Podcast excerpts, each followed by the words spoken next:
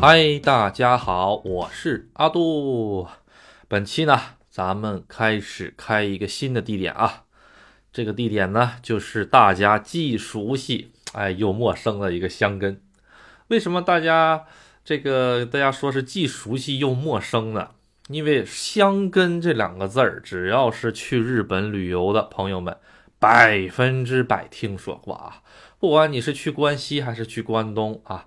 啊，或者是你从别人嘴里听到的，去日本玩上哪儿玩，香根肯定是一个，哎，别人会推荐给你的地方。那好，那既然这么知名度高的一个地方，为什么又说陌生呢？因为啊，这个香根地区特别大，它实际上就是一整座山，它是一座香根山啊，它不是大家啊那种。那个就是印象中的啊，像故宫啊，比如说故宫，这就是一个景点儿，这就是故宫，就这么大一个景点儿，在这个地方玩，不是的，香根是个山，特别的巨大。香根这个山里面呢，有各种各样的地区，有的地区呢是通交通的，有的地区呢是没有通交通的。比如说，哎，这个很多这个仙石原地区，仙石原地区只能坐车过去的啊，坐平时的这些呃电车呀。啊，火车呀，登山呐什么的，登山列车这些都是去不了的啊，只能是坐坐汽车过去啊。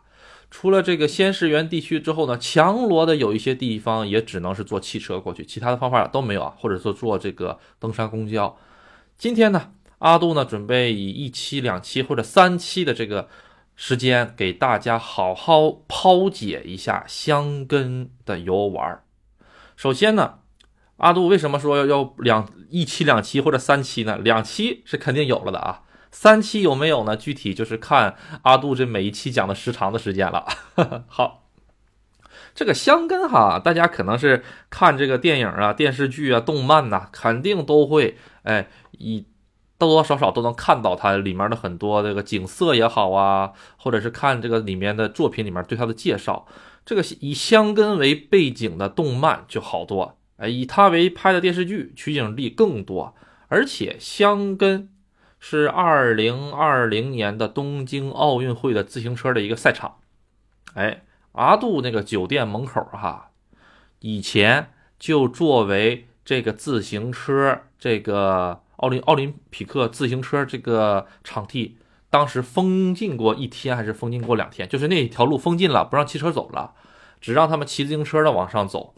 啊，很可惜那天阿杜上班，但是我早上上我早上去上班的路上路过那条道的时候，哈，那条道已经是戒严了，啊，就是戒严了，一哎，所以没有办法，阿杜只能绕一圈，通过另一条道上我们酒店去啊。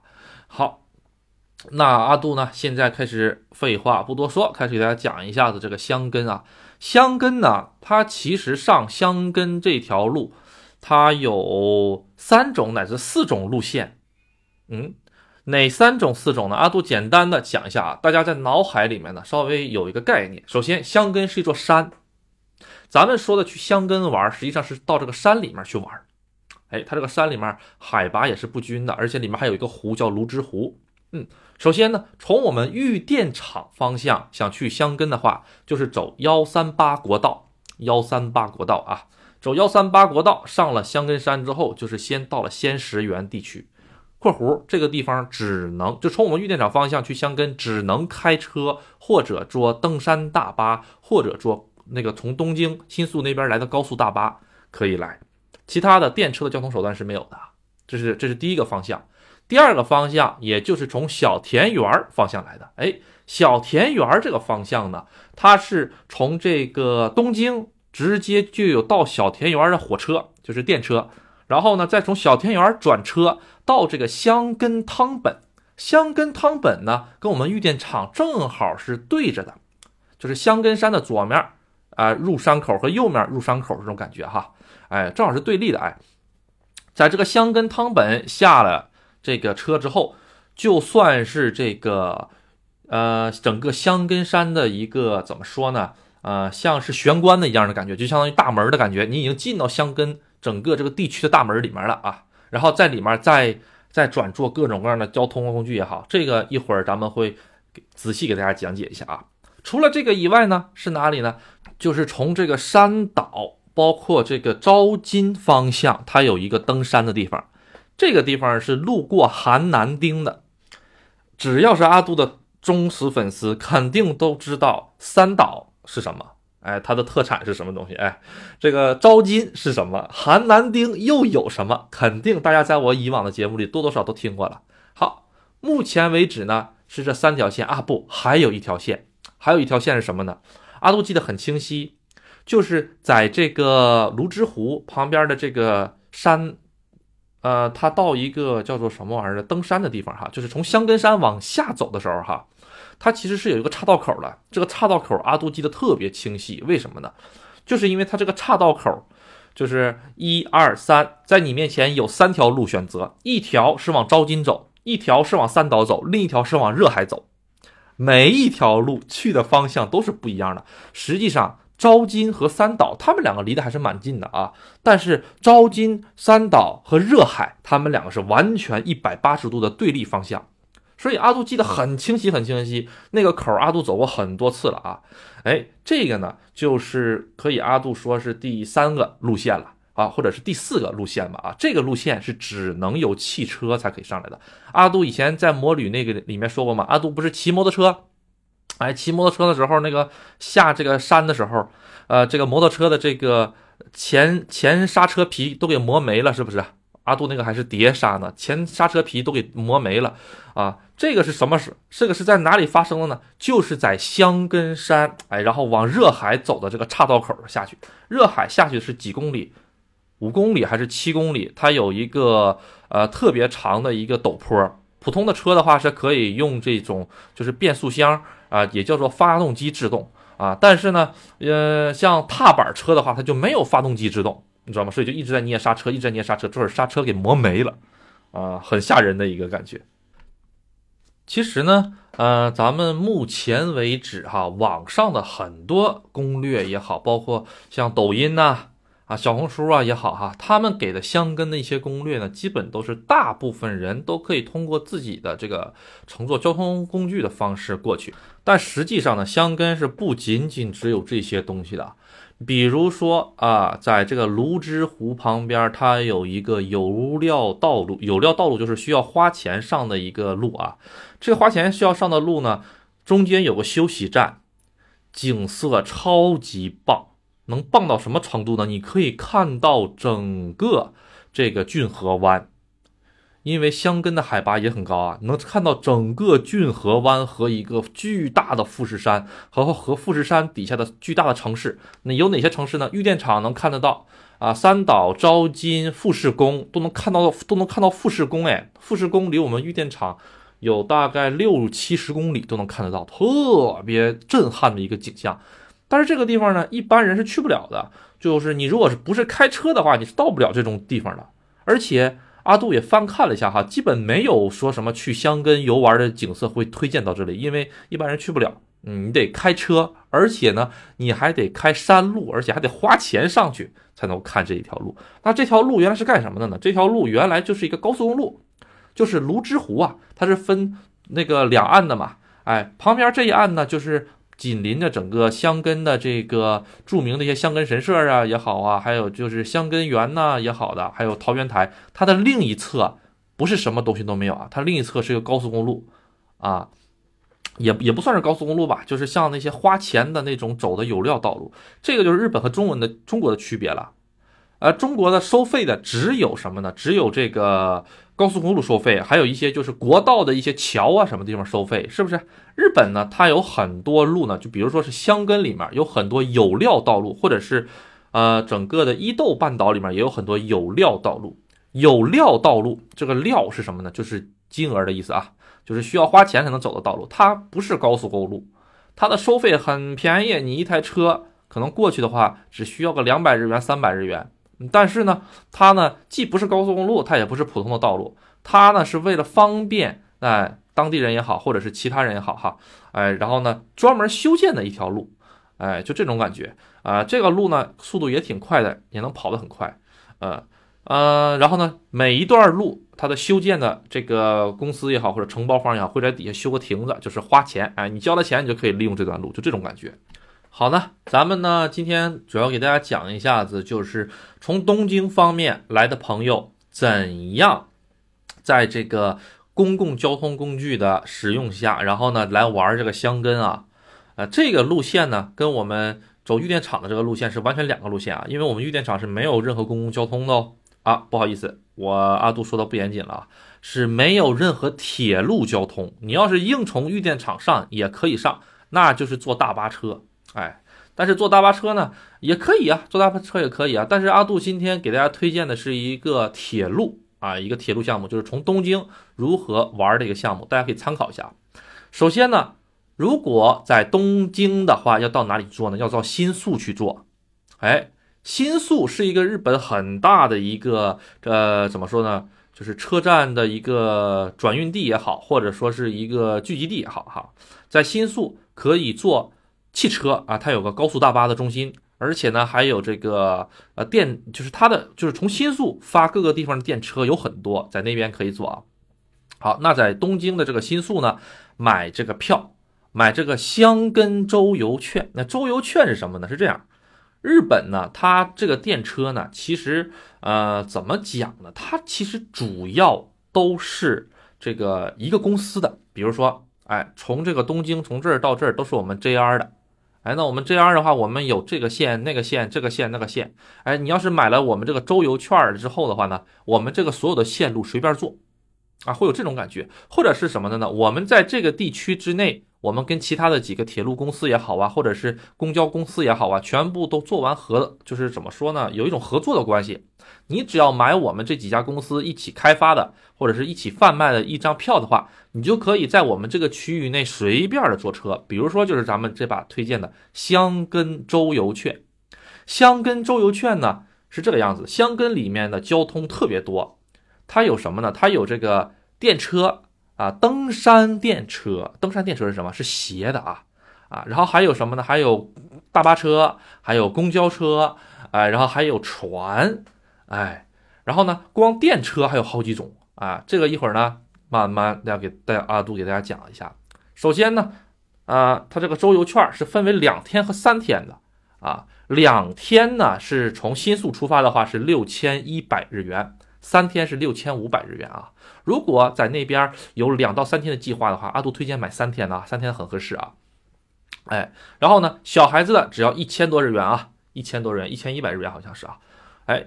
但是呢，假如说，哎，我要是不想从那儿出发，我我这两天我在小田园附近玩呢，那从小田园出发的话会近一些。小田园的话呢，是两天的周游券是五千日元，三天是五千四百日元。小孩子的话也差不了多少，就少个一百日元、两百日元这种感觉，有八百、七百这种感觉啊。阿杜觉得很划算，很划算。给大家讲一个很简单的事情，你知道如果从东京。坐大巴到这个香根山上的话要多少钱吗？将近两千日元一个人。哎，那你想一想，它这个周游券它是不限次数的啊，我可以坐一次，再坐一次，再坐一次，再坐一次，只要在这三天之内，我随便坐，我坐任何交通工具只花一份钱，很合适啊，很合适。如果去香根旅游的朋友超过两天的行程，阿杜就推荐周游券。好。那周游券在哪里买呢？周游券去新宿车站就有就有地方买的，它那个自动的那个贩卖机里面，就是卖票机器里面，上面就有的啊，就有个叫做这个叫做什么玩意儿来着？这个香根福利，就是香根免费的这种周游券。哎，在那里买完了之后呢，然后呢就可以坐小田急的大巴，哎，坐什么东西都可以，都是免费的了啊，就往就往这个箱根方向走了哈。首先呢，呃，阿杜说一下子。咱们从东京的新宿往箱根这个方向走的时候呢，它其实是有两种走法的。第一种走法就是坐普通的车，我不都包括在这六千之内，我一分钱不加可以坐啊。但是它有个缺点是什么呢？它需要在小田园站转车，在小田园站转车，哎，需要停一下子倒一班车才能到这个箱根本汤。但是呢，如果哎你要是说哎。我这个不差钱儿，我想直达的话，加一千一百五十日元就可以了。哎，每一个人加上一千一百五十日元，那是多少钱？六千五加上一千一百五是七千六百多，七千七百日元吧。嗯，不到五百多块钱，呃，四百多块钱的感觉哈。哎，然后呢，你就可以乘坐一个叫做“浪漫特快号”小田急浪漫特快号，它呢，与其说是电车，普通的电车大家都见过啊，就是那些四四方方的，窗户一般大哈，就跟咱们中国的地铁那种感觉很类像啊啊。但是这个小田急浪漫特快号不一样，它的车头和车尾是展望台式的。什么叫展望台？就是说它的司机哈，平时咱们坐的火车、列车也好，司机都是在最前面，咱们在这个座儿上，虽然能透过司机的背后。看到前方，但是还是有司机在前面，是吧？这个车不一样，司机是在房顶上住的。你如果能够坐到这个车头或者车尾的话，你可以一览无余的看到外面的风景。哎，但是呢，这个前面和后面呢，这些最好的这些位置呢，是需要预约的，提前一个月预约。这个呢，就是比较那个什么了，提前一个月预约比较难，嗯。但是呢，这个车呢，呃，大概一个半小时左右，它跟普通的车价时间差不多。但是普通的车需要转一个小时，这个车不需要转。阿杜还是蛮推荐坐这个车啊，啊，加个六十多块钱儿就能感受焕然一新。而且呢，如果你带着小朋友啊，或者是呃拎着拎着很多大行李的话呢，不要转车了，还费劲儿，对不对哈？阿杜挺推荐的。好，哎，咱们来讲一下子，如果哎，咱们这条线是到哪里呢？这条线是。到这个香根汤本站，香根汤本呢，其实是离小田园蛮近的一个地方啊。到了香根汤本了之后呢，它跟我们玉电厂是正相反的位置。我们玉电厂在那个上面，它就它就在下面，完全是香根的两个极，完全不同。好，那咱们到了这个香根汤本站了之后呢，哎。咱们就开始换电车了，换上这个登山电车了，就是斜的上了电车了。这个时候呢，就要开始往上爬山了，等于是爬山了啊。香根汤本的话呢，是山，是整个这个香根山的一个入口，它是海拔比较低的啊。但是从这里开始坐登山电车，大概要爬升四百米左右啊，一度全都是斜的啊。要跑要跑多长时间呢？要在这个斜坡上跑四十分钟，海拔升四百米。然后呢，在一个叫做强罗的地方下车。阿杜的粉丝呢，应该多多少少听到过强罗这个地名哈。强罗这个地名，以前阿杜摩旅的时候去过。这个强罗呢，它是在香根山的一个山山里面了，已经算是啊啊，而且它的海拔呢不是太高啊，因为阿杜之前是骑摩托车呀，阿杜是从这个大永谷、小永谷的那个高海拔地区往强罗里面，就像盆地一样里面跑。啊，所以说，嚓的就就就又下坡了。所以出强罗的时候，哈，呃，特别难，因为强罗那个坡特别的陡，啊，需要爬上来爬进去。哎，强罗呢，其实算是整个这个呃富士，这不是富士山啊，香根山里面算是一个比较海拔低的一个地方。它里面有很多的民居也好，或者是民宿也好啊，呃，在里面的话可以悠哉的吃一些吃的，哎，喝一些喝的，里面有些咖啡馆还是不错的。阿杜推荐的。因为从东京出发的话，你想一想啊，从东京早上八点钟出发，假如说咱八点钟开始出发啊，赶上趟车，咱们到了这个香根汤本了之后，然后再从香根汤本坐四十分钟的车到了强罗，差不多就到该吃中午饭的点儿了。阿杜推荐呢，在强罗附近，哎，找一个饭店，哎，找个咖啡馆也好啊，找个饭店也好啊，在那里小吃一下。强罗里面呢有很多一些比较小的店，比如说孤独的美食家。孤独的美食家里面就有一季，这个五郎叔他就是在强罗里面找了一家小小的饭店啊，在里面小小的饭店里面吃着什么和牛啊，是吧？还有海鲜呐，还有牛排呀什么的哈，呃，都是在这个强罗的地方。这个里面是一个值得深挖的一个一个地区，就是里面有很多特别特别小的、特别隐藏的一些小店啊。对于阿杜这些比较喜欢小众旅游的话，不二之选。哎。哎，好，当然了，你也可以晚上把酒店在这个强罗的这个里面啊，强罗里面呢，温泉酒店还是有的，嗯，而且它整个强罗里面的温泉酒店吧，偏小，偏精致，小精致，呃，不会像是呃一会儿咱们介绍的那些大的景点那种感觉啊，嗯，好，强罗的魅力呢，其实是很不错的，因为强罗它有一个美术馆，里面还有一个香根强罗公园儿。这个香根强罗公园，阿杜是去过的，因为它很有名，你知道吗？它跟这个美术馆呀，他们两个是联票，可以买一个联票，先去美术馆，然后再去这个强罗公园。强罗公园呢，是一个日本最早的一个法式公园，什么叫法式公园呢？就是说，呃，它整个的这个建造风格也好啊，整个它这个布局也好，公园的布局里面也好啊，它是跟法国的这些公园或者是这种园林呢，啊，是一样的这种感觉。嗯，进去之后，它中间有个特别大的一个大涌，一个一个大的一个喷泉。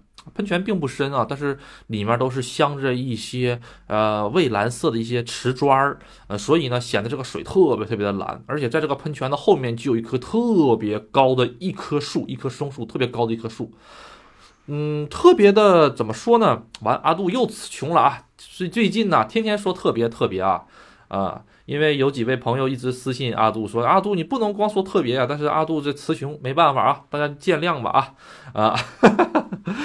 总之呢，强罗公园阿杜是推荐的啊。除了强罗公园之外呢，还有一个是哪里呢？就是这个强罗美术馆。这个强罗美术馆呢，跟这个强罗公园是挨着的，它俩有联票啊。大家可以先去看一下这个强罗美术馆。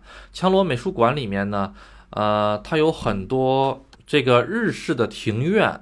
啊，还有很多日式的景观。它虽然叫美术馆哈，但是阿杜觉得里面看的东西没有太多可以看的，就是在艺术层面哈，没有太多可以看的啊。当然有一些陶器啊，日本古代的陶器也好啊，日本古代的一些东西。但是主要的就是它里面有一些日本古代的那些房，也不算是古代的吧，也不是很古代的一些房子、一些庭院。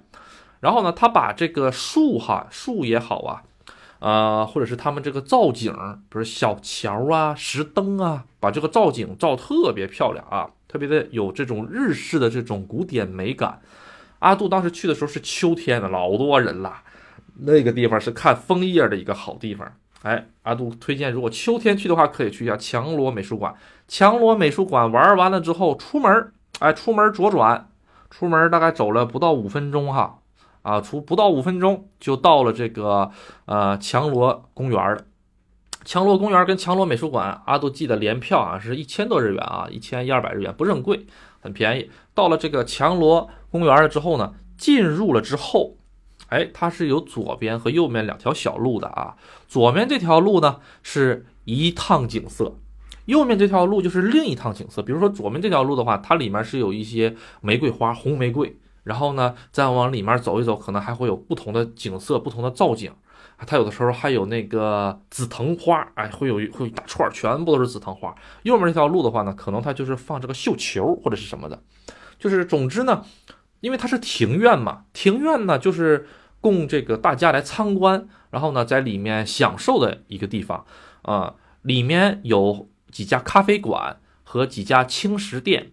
哎，阿杜当时在里面咖啡馆里喝了一个咖啡，那个咖啡馆哈也是很独特的一个建筑物，它那个是一个穹顶的。什么叫穹顶呢？这个建筑物里面你进去之后它是没有梁的，你抬头一看上面是个大顶，这个顶里什么木头结构都没有，就是直接呃像一个圆球一样。哎，大家可以理解一下子，就是呃像那个怎么说呢？就是像欧洲那边寺庙。哎，建筑啪，直接就上了一个圆的，没有任何的梁，直接就拱在一起了，上面特别漂亮啊！以前欧洲那边不是画壁画吗？什么哈，他那个没有壁画啊，但是特别精致。这个这个这个这个餐厅进去了之后呢，点了一杯这个卡布奇诺。啊，然后点一杯这个 black coffee，然后呢，啊，不好意思，就是点了一个这个黑咖啡，再点个卡布奇诺，然后呢，再点几个轻食，比如说小蛋糕之类，在那里吃一吃，望着整个外面的这个琉璃色的喷泉，啊，然后还有一棵巨大的松树，嗯，很小资，很法国的味道，很法国的味道，因为它里面的装修也是那种法国，因为它是一个法式庭院嘛，啊，很有味道。哎，日本就是这么一个国家，因为呢，他在当年的这个明治维新的时候，他大量学习了西方的各种各样的文化也好啊，制度也好，所以呢，它有点像文化大杂烩。你看，你这隔壁的这个呃强罗美术馆啊，像香根香根强罗美术馆，整个一个就是日式的感觉，就是你在这个地面上，你看它，你走的这条路的两边。都是拿那些石头给你卡好的，然后呢，这个石头的一侧是什么呢？是咱们这个走的路，另一侧就特别绿，特别茂密，哎，哇绿哇绿完！了，这个阿杜的形容词又完蛋了啊！大家就且听且珍惜吧啊！的那个什么草地，哎，草也不是很高，他们都是全公园的草地全修剪的，不是像那个草长得跟韭菜似的哈，拔了都能炒菜吃的那么高，不是的，草草特别矮，哎，那么短短的就跟寸头似的，上面哎罗列着，也不是罗列着吧，就是长了几棵哎稍微被人家造过型的小枫叶树。我为什么要造过型呢？这个枫叶树小的时候啊，你拿这个枝条啊，拿棍儿给它绑吧绑吧，它这个形就能起来了。就是一步一个景，三步一个关，这种感觉特别的有惬意。嗯，对，就是每次拿照相机照相，不同的角度就像是不同的地方一样啊。这个呢，就是日式庭院的一个特征吧。嗯，静雅美，哎，而且每个地方的哇，这景观颜色都不一样，但是。转头，他他他隔壁的这个 强罗强罗公园里面就是法式庭院，你就能感觉到喷泉也好啊，雕像也好啊，还有就是玫瑰屋，哎啊，它是玫瑰是月季呢？阿杜有点分不清哈，哎，这个屋子上面全部都是藤蔓，就是缠着的啊，或者是他怎么给弄的？哎呀，整个这个屋子一看全都是玫瑰，特别的啊，又用特别特别的漂亮，阿杜可以。呃，跟大家说一下，可以自由的想象，因为阿杜真是词穷了，不知道再用哪种方式来形容它的美。嗯，他们两个阿杜推荐去，很不错的啊。这个地方只有强罗有啊，就是这么反差比较大的一个美美术馆和一个公园。然后这个公园你再往里面走，哎，阿杜当时是吃了点东西，因为已经阿杜先逛的这个香根美术馆啊，香根美术馆啊，日式庭院逛完了之后呢，咱们就到这个呃。强罗公园了，因为法强罗公园是个法式的嘛，你往里面走，再往里面走，再往里面走，你就会发现，哎，它有一些烧玻璃的地方，阿杜记得很清晰，里面有一个玻璃制品厂，啊，不能说厂吧，体验店，你可以在里面吹玻璃，哎，花点钱自己可以在人家人家教你怎么自己做一个独一无二的玻璃。啊，就是玻璃瓶也好啊，或者玻璃首首饰也好啊，玻璃的那种挂脖子上的东西也好，做一个，然后带回家留作纪念，很不错啊啊。然后呢，再往下面走，再往下面走的话，阿杜记得还有就是做木制品的，做陶艺的，各种各样都有。强罗公园，阿杜推荐推荐带孩子的那个朋友们也好，在那里最好能玩个一个小时到两个小时，因为它的景色就够支撑一个小时的。然后呢，如果再在里面逛一逛那些啊玻璃屋也好啊，或者是逛逛这个店那个店也好的话，两个小时刚刚够。然后再搭配上刚才阿杜说的那个，就是香根美术馆的话，哎，大概也就是啊香根美术馆的话，大概也就是一个小时，加在一起三个小时，正好一下午的时间就完事儿了，一下午最好的时间就完事儿了。然后呢，在这边找一个呃那个旅馆住一下子。哎，悠哉悠哉的，晚上吃个定时。哎，阿杜推荐这个旅馆是这样的啊，在这个强罗这个地区也不乏一些大型的连锁的一些大酒店。其实现在去日本游玩的酒店呢，咱们先不说这些快捷酒店也好，或者是这些五星的酒店也好，咱们先说这种景点的酒店，其实分为两种啊。第一种呢，就是大而新。什么叫大新呢？就是说，因为呃，现在疫情刚刚结束，有很多酒店都趁着疫情这两年装修了，他们或者是重盖了，你知道吗？阿杜那个玉电厂村儿啊，之前群里面有朋友问阿杜，你为什么不推荐一下你们酒店？因为之前跟现在不一样了。我阿杜记得很清楚，阿杜呃在玉电厂的时候哈，我记得很清楚，二零二零年的时候，当时我们玉电厂就有好几家刚刚建好的酒店，但是就是因为疫情一直没开业。但是后来阿杜这两天一查，哎，日本疫情不是开放了吗？开放了之后，这酒店全开业了。这些酒店在阿杜看来，跟阿杜之前工作的酒店的比又新，哎，人家装修好两年没用，嘎嘎新啊。然后呢，呃，服务档次也高，价格还低。你说我为什么推荐阿杜那个酒店呢？是不是啊？呃，因为阿杜秉着是就是不想坑大家，想给大家带来最实惠的一个这种理念，一直在做着节目啊。啊，如果我之前那个酒店能足够的便宜，咱们在价格的优质优优势下啊，阿杜还是比较觉得推荐给大家还是挺好的。但是如果差不多价格的话，为什么不去住新酒店呢？是不是？嗯，好，然后呢，咱们酒店说到这儿啊，还没说完呢哈。阿杜继续讲住酒店的选择方式，要么就是选一些新开的一些大酒店，二零二二年、二一年在强罗整个香根开了一大波，这个酒店就跟韭菜一样。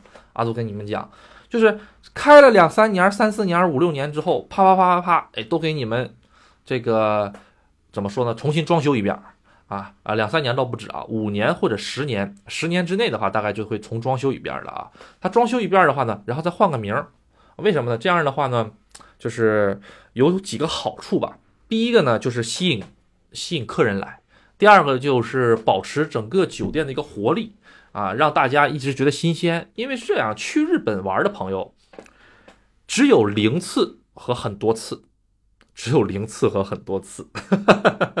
呃，如果一直去一家酒店的话，大家可能就没有什么新鲜了。尤其是对于强罗这种小地方嘛，哈，竞争还是蛮蛮蛮大的哦。因为大的酒店就那么几家啊，而且呃，怎么说呢？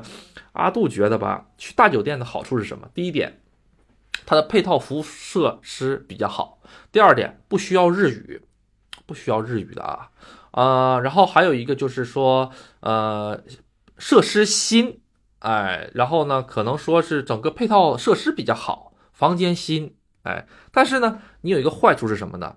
你既然都到香根了，是吧？它有些服务项目在这些大酒店里是会打折的。什么叫打折呢？阿杜说这个打折呢，就是说，比如说，哎，咱们之前在在这个一些酒店里面吃饭，他不是包两餐吗？早餐和晚餐嘛。人家早餐的话，可能会让你到大厅里，大家一起来用这种自助餐的形式，哎，然后呢，咱们到这个大厅里面来一起吃。但是晚餐很多的温泉酒店是会在客人自己的房间里进行的。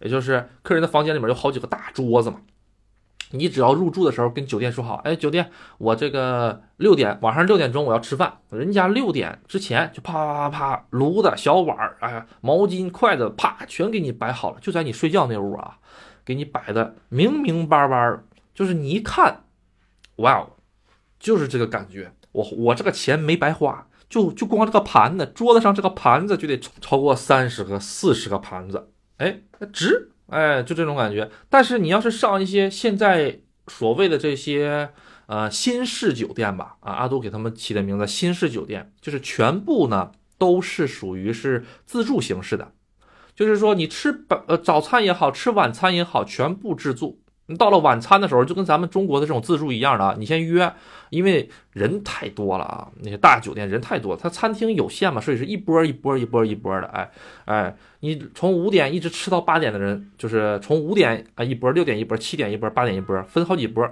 分完了之后呢，给你个牌儿，哎，你八点钟你到这个位置来，啊，八点钟你就从房间下来了，下来了之后呢，好，给你个牌儿，随便吃。啊，我们全场自助，随便吃。可能说是有些和牛也好啊，或者是有一些鲍鱼啊、龙虾呀，它是需要给你个小盘儿的。那个小盘儿拿小盘儿的话，你就去单点做。哎，这个不是跟中国的自助餐套路一样吗？对呀，你要是感觉你可以接受这种感觉的话，那就可以去那些大一些的酒店。大酒店基本都是这个样子，大的酒店不会把餐呢送到你的屋子里，因为他忙不过来，你知道吗？他忙不过来的啊。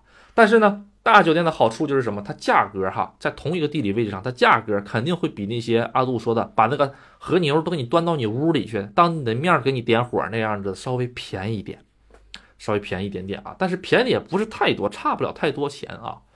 啊啊，它的设施，比如说它的整个温泉设施，大酒店确实好。没法比，人家那个温泉池的都跟游泳馆似的，都能游泳了，你知道吗？那那个大小都能游泳了。你要是上那些老店，哎，人家就是就那么几个房间的，那个那个屋子可能小点哈，然后设施可能旧一点哈，啊，但是你在设施上面这一方面没法比，但是你在服务这方面，人家这些小的这些酒店，就是能把饭给你端到屋里的，和体验感上，他们就哎比较占优。所以阿杜推荐啊啊，如果你是说，哎，我已经来好多次了，而且之前我也做过很多，就是之前来过很多次这种呃酒店了，所以我就不想再就是做那种了。我想尝试尝试新鲜的酒店，那没问题啊，那咱们就去这些大一点的酒店去住，价格相对而言还好。然后呢，在酒店里面吃一些自助餐呐，早餐也是，晚餐也是。但是呢，你要说我第一次来日本。这个我一直看动漫也好啊，或者是看那个呃怎么说电视剧也好啊啊，我一直看别人，我就想要一个难忘的香根之夜，那怎么办呢？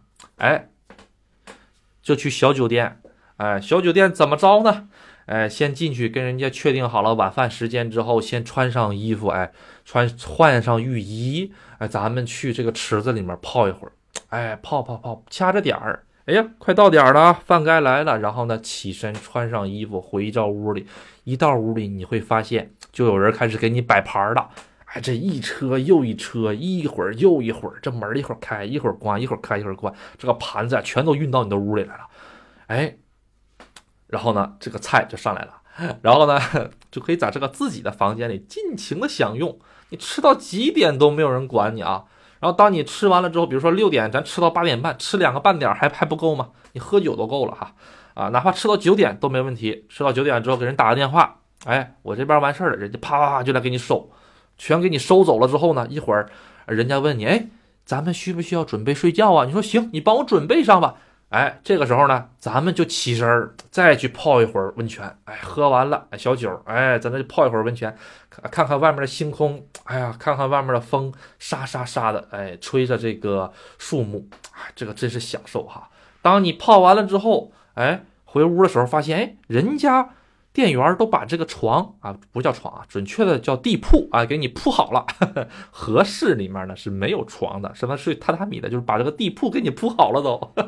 铺好了之后，哎，好，差不多了，咱钻到被窝了，眼睛一闭，眼睛一睁，哎，明天退房了。这种感觉是阿杜觉得，嗯，这才是来日本旅游嘛，对不对？哎，好啊，那强罗这附近呢有很多这些小店，这些小店呢。呃，历史都比较悠久，但是（括弧）你要能忍受一些事情是什么呢？就是说，有的酒店，尤其是现在开始哈，很多的酒店也好，这种民宿也好，这些小的这些温泉旅馆也好，他们基本是开始全面禁烟。什么叫全面禁烟？房间里面都不允许抽烟。阿杜有一个新闻记得很清晰啊，呃，之前看到过的啊，是一个中国客人。啊，然后在这个墙好像就是墙罗哈，然后抽烟，然后把这个屋子里面的抽烟，然后抽完了烟之后，然后明明是禁烟的房间，抽完了烟之后，然后旅馆报警了，然后让他赔钱，赔多少钱？我记得赔个大概是几万块钱人民币，好像所有的墙纸都得扒了，这个屋子都得都得重新搞，就这个样子。嗯，但是后续咱就不知道了，我估计大大概率是得赔钱，你不赔钱。人家警察也不能让你走，你说是不是？所以阿杜推荐各位吸烟的朋友要忍耐，啊，要忍耐。外面都会有这些吸烟的地方。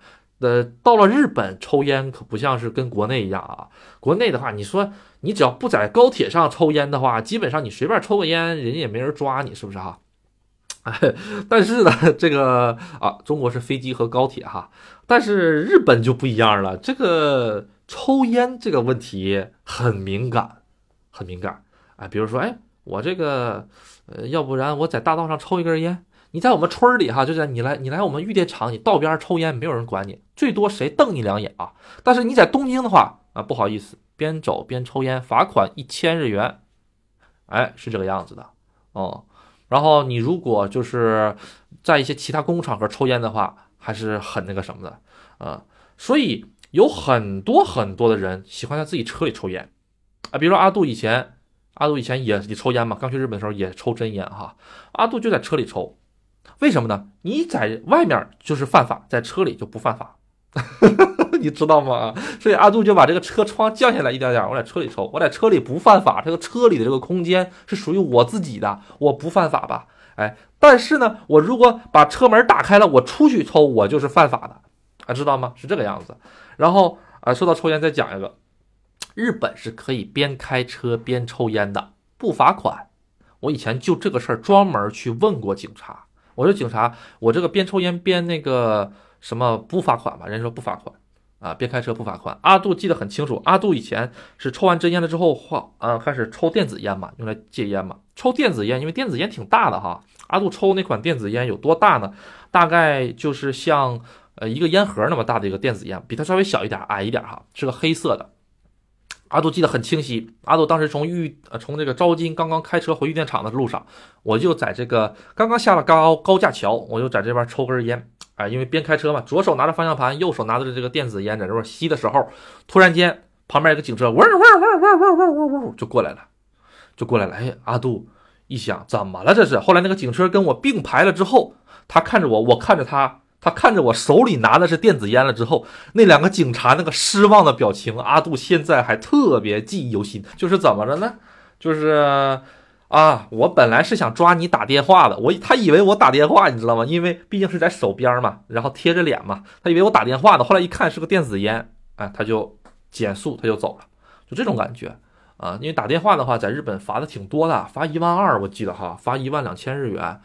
嗯，当时的汇率的话，得个七八百块钱人民币呢，啊，然后还扣分儿。但是抽烟不罚款啊，在日本边开车边抽烟是合法的，这跟中国不一样啊。